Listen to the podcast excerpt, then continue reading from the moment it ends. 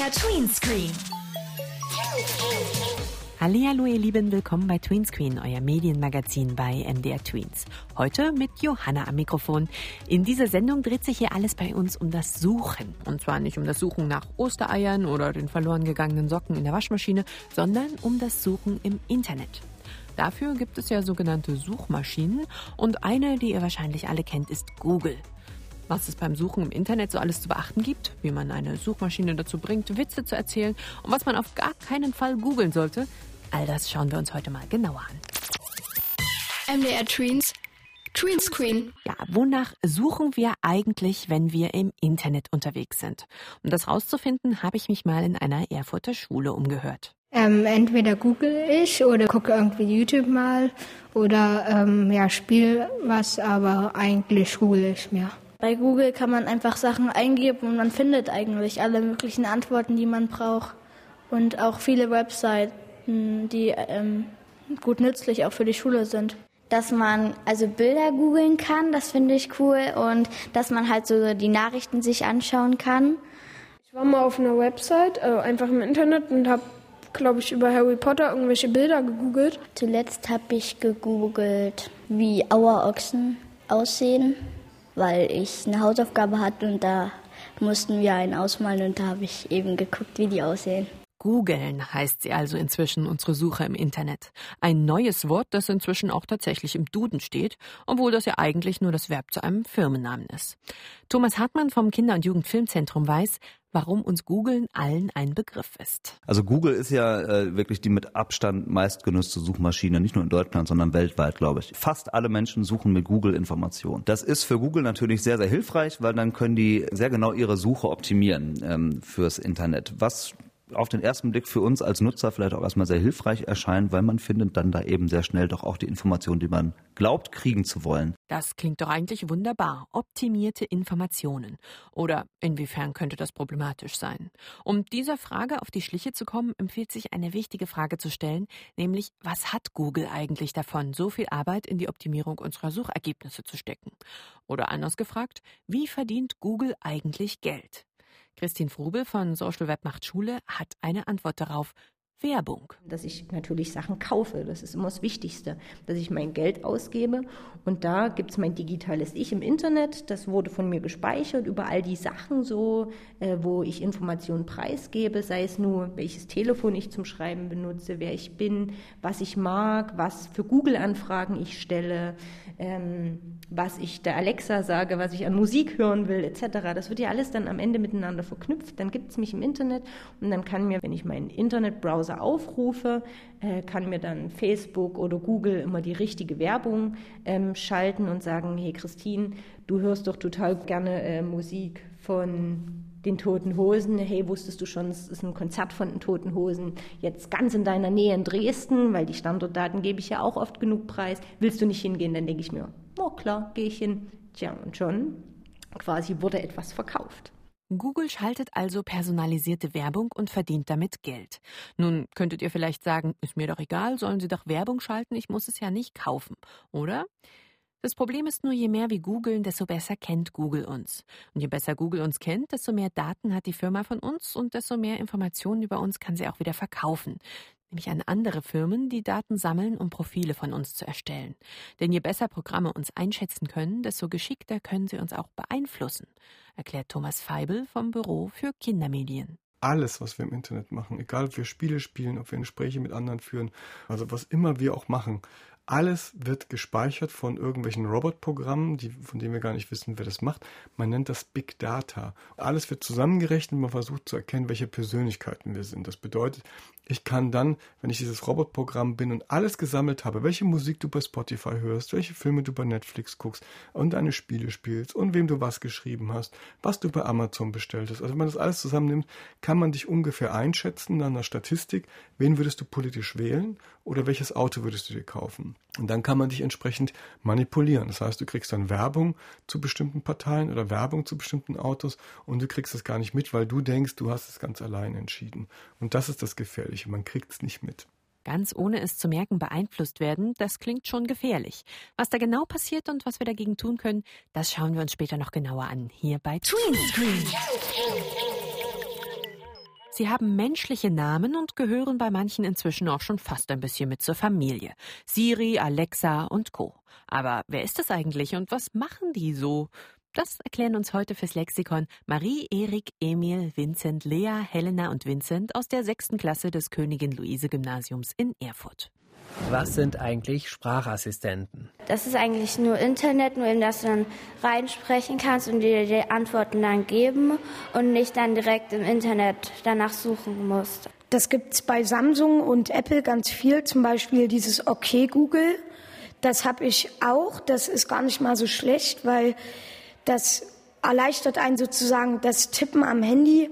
Also bei Siri kann man ja Sachen auch fragen, zum Beispiel wie wird das Wetter morgen oder nach irgendwelchen Sachen fragen, die jemanden interessieren. Mit Alexa kann man halt sich das Leben erleichtern. Man kann so sagen, zum Beispiel sagen, Alexa macht das Licht an oder so oder ruft den und den an was ist toll an Sprachassistenten? Das Tolle ist, dass wenn ich bei meinen Hausaufgaben irgendwas schnell gucken muss, nicht mein Handy anmachen muss, Google öffnen muss und suchen muss, sondern einfach okay Google sagen kann und dann sucht er das für mich. Sie helfen dir zum Beispiel ja bei Übersetzungen oder wenn du halt irgendwas googeln willst, aber nicht weißt, wie es heißt, dann kannst du es da beschreiben. Mm, dass Siri eigentlich fast alle Fragen beantworten kann und dass man auch viel erfährt. Meistens kann sie auch einem einen Witz erzählen, habe ich sie auch schon mal gefragt. Die sind jetzt nicht die besten Witze. Ich glaube, ist ein Schaf auf der Weide, kommt ein Rasenmäher vorbeigefahren, sagt das Schaf Mäh.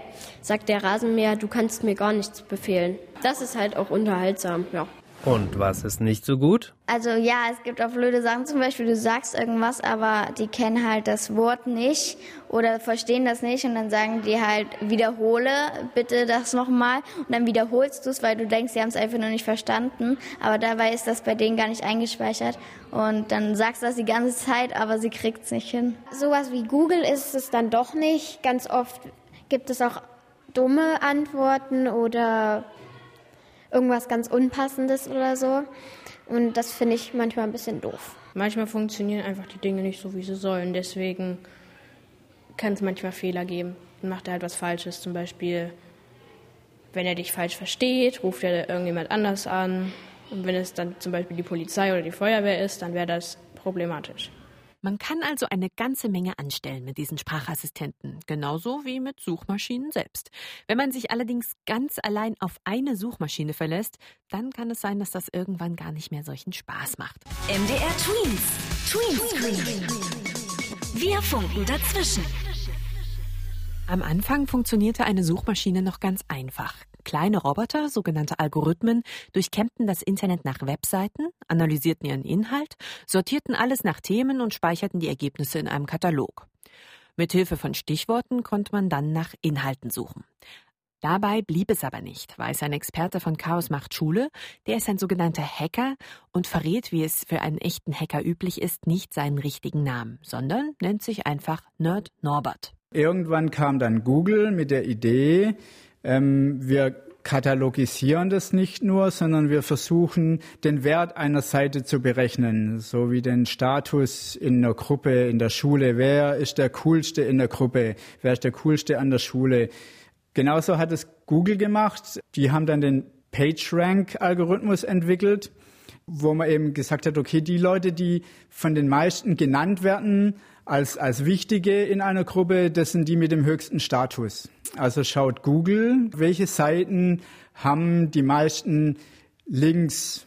Und je mehr Links man eben hat, desto höherwertig bewertet Google diese Seite. Google versucht also möglichst die richtigen Ergebnisse für uns zu finden, indem es unsere Vorlieben analysiert. Es merkt sich also unser Suchverhalten. Wenn wir uns zum Beispiel für Dinosaurier interessieren und schon öfter mal nach einigen gegoogelt haben, dann wird uns Google künftig immer mehr Ergebnisse anzeigen, die was mit Dinosauriern zu tun haben. Das klingt natürlich erstmal ganz praktisch. Hat aber auch den Nachteil, dass man eigentlich nichts Neues findet, weil Google versucht ja immer das zu finden, was einem schon gefällt aber man, man findet da nichts mehr, was komplett anders ist, wo man irgendwie mal was Neues entdecken kann, neue Gedanken. Man wird immer nur in seinen eigenen Meinungen bestätigt und schafft es dann nicht mehr über den Tellerrand hinauszuschauen. Und das ist der größte Nachteil von diesen intelligenten Suchmaschinen. wie Google, dass die eben ja, einem nichts mehr Unbekanntes, Ungewolltes zeigen.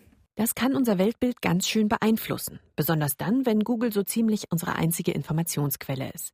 Wenn jetzt zum Beispiel Tante Erna denkt, dass die Erde vielleicht eine Scheibe sein könnte und im Internet öfter auf Seiten unterwegs ist, die das behaupten oder YouTube-Videos guckt, in denen das gesagt wird, dann merkt sich Google das und zeigt dir in Zukunft immer mehr Seiten von Leuten an, die ebenfalls sagen, dass die Erde eine Scheibe ist.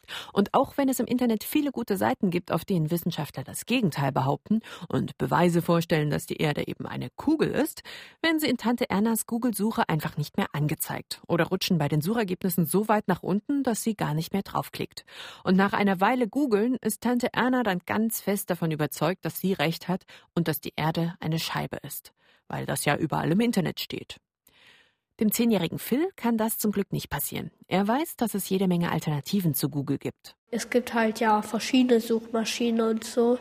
Deswegen kriegst du auch andere Meinungen als nur von einer zum Beispiel Wikipedia oder Frag Finn oder Blinde Kuh oder Schlaues Köpfchen. Ja. Jede dieser Suchmaschinen funktioniert ein bisschen anders und durchsucht das Internet nach anderen Kriterien. Gibt man zum Beispiel Dinosaurier in das Suchfeld ein, zeigen die einen hauptsächlich Seiten an, bei denen das Wort Dinosaurier in der Überschrift steht, andere versuchen die Seiten zu finden, auf denen der Begriff am häufigsten vorkommt. Dadurch können die Suchergebnisse je nach Suchmaschine völlig unterschiedlich ausfallen. Nerd Norbert empfiehlt, das einfach mal auszuprobieren. Dass man das auch abwechselt, gerade weil man dann eben andere Ergebnisse auch bekommt und die Ergebnisse auch vergleichen kann. Sieht man vielleicht auch Dinge, die man sonst nicht gesehen hätte. Und äh, man kann ja heutzutage im Browser auch äh, sehr einfach die Suchmaschine umstellen und dann irgendwie sucht man mal mit Bing und mal mit DuckDuckGo und dann wieder mit Google und guck mal, was die alles so finden. Das sind ja andere Datenbestände. Die Auswahl an Suchmaschinen ist jedenfalls groß. Neben Bing oder DuckDuckGo, die Nerd Norbert vorschlägt, oder Frag Finn und Blinde Kuh, wie in der Empfehlung von Phil, gibt es noch viele weitere. Vergleicht doch beim nächsten Mal, wenn ihr was im Internet sucht, einfach mal, was für unterschiedliche Ergebnisse die unterschiedlichen Suchmaschinen ausspucken. Vielleicht entgehen euch ja bisher die spannendsten Seiten im Internet. MDR Tweenscreen. Dein Medienmagazin. Warum man nicht alles immer nur googeln sollte, das haben wir uns eben schon angeschaut. Aber einer hat jetzt noch einen heißen Tipp für euch, was ihr nämlich überhaupt gar nie googeln solltet. Der Medienkater nämlich, unser Experte auf vier Pfoten, dem in Medienfragen keiner was vormachen kann. Vorsicht mit Dr. Google. Miau, ihr hübschen Leute. Ich bin's wieder, Puschel, Präsident vom Katzencomputerclub. Ihr ahnt ja nicht, was ich alles durchmache mit meinen Menschen. Heute Morgen zum Beispiel ist er mit einem Schnupfen aufgewacht, hat gerotzt und geschleimt wie das Monster aus Alien. Klar, das nervt, wie der Scheißhaufen von der Nachbarstocke. Aber ist doch kein Weltuntergang, oder? Du? Nicht für meinen Menschen. Der war so schlau und hat Dr. Google gefragt. Was glotzt ihr denn jetzt so? Ihr wisst doch, das sind diese ganzen Gesundheitsportale im Internet mit ihren Symptomcheckern. Na also, mein Mensch gab also seine Symptome ein. Und was kam dabei raus? Dr. Google hat natürlich einen Haufen möglicher Diagnosen ausgespuckt. Einige davon potenziell tödlich. Mein Mensch ist sofort in Panik verfallen und hat den Notarzt gerufen. Wie peinlich ist das denn bitte? Klar, dass er ihn nicht mitgenommen hat. Aber jetzt haltet euch mal fest. Da fliegt dem Dackel nämlich das Toupet weg. Zwei von drei Diagnosen bei diesen Diagnosecheckern sind schlicht falsch. Da muss doch selbst dem dümmsten Einzelner klar sein, dass diese Dinger keinen Arztbesuch ersetzen können. Warum, fragt ihr euch? Na, weil ein echter Doc die Patienten intensiv befragen, sehen, riechen und befummeln kann. Ich meine, meine armen Katerkumpels sind schließlich auch nicht von dem medizinischen Online-Portal kastriert worden. Ja, ich weiß, was ihr jetzt denkt. Zum Arzt gehen, das ist für euch wie für mich in der Badewanne geschubbt werden. Gilt besonders für die starken Männer, stimmt's? Aber ein echter Arzt, der kann Blut abnehmen, die Lunge ableuchten, Pipi und Kaka untersuchen und zum Spezialisten überweisen. Das können diese Diagnosechecker nicht. Also, lasst die Tatzen davon, kapiert? Na also, geht doch. Und ich geh jetzt los, meine Miete knutschen. Aber nur, wenn sie keinen Schnupfen hat. Also, schleicht euch! Also, eine erste Idee über Google holen, das geht natürlich immer, aber man sollte sich dann doch nicht zu sehr auf das verlassen, was die Suchmaschine einem dann ausspuckt. MDR Tweens Greenscreen. Ihr habt die Nase voll von zu Hause rumsitzen, aber könnt euch trotzdem nicht ganz von eurem Smartphone trennen? Dann hat Lino jetzt einen Tipp für euch. MDR Tweens Tweenscreen. Mein Lieblingsspiel. Mein Name ist Lino. Wir spielen hier Pokémon Go. Auf dem Smartphone von Papa. Das spiele ich sehr gerne. Was ist das Ziel des Spiels? Das Ziel ist es, so gut wie jedes Pokémon zu haben. Pokémon sind Tiere, die ähm, ähneln meistens ein Ding oder einer Pflanze und ähm, es gibt auch verschiedene Typen: Feuer, Wasser, Blitz. Es gibt auch Hunde, es gibt auch Knospen, Schildkröten, Blumen. Was muss man machen, um das Ziel zu erreichen? Man ist halt ein Mensch, sucht sich einen Charakter aus und dann fängt man ein Pokémon, das ist dann das allererste. Wenn ich jetzt zum Beispiel einen Bisasam habe. Bisasam! Krötenähnliches Pokémon. Entwickelt sich zum Bisa-Knosp, dann Bisa-Flor. Dann muss man sehr viele weitere fangen. Wie fängt man ein Pokémon? Also jetzt siehst du hier, oh, hier ist ein Pokémon. Meistens draußen.